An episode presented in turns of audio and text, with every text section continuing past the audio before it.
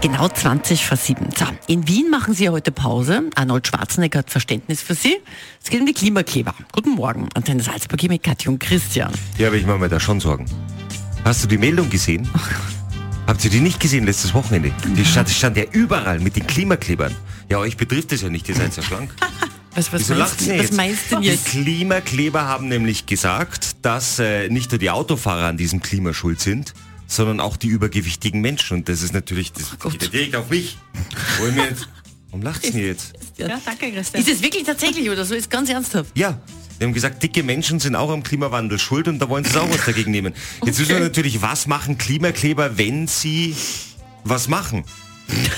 Sie kleben sie wo fest? Genau. Jetzt meine Sorge ist, kleben sich die Klimakleber an mir fest. Gott, Christian. Sie, wieso, die suchen sich auf der Straße irgendeinen übergewichtigen Menschen und dann kleben sie sich fest. Genügend Fläche bei dir hätten Sie ja eh.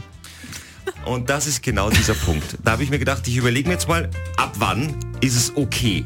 Es gibt dann so einen Punkt, wo man sagt, dann wäre es okay. Okay. wenn sich Klimakleber auf dich draufkleben. Nein. Ach Ab Gott. wann?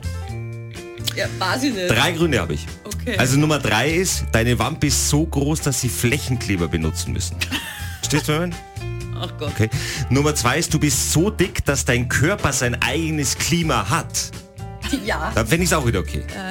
Und dann Nummer eins ist natürlich, wenn alle Klimakleber auf dir picken, ist immer noch genügend Platz für die Rettungsgasse. Kathi und Christian. Ich bin Kathi und Christian. Antenne Salzburg.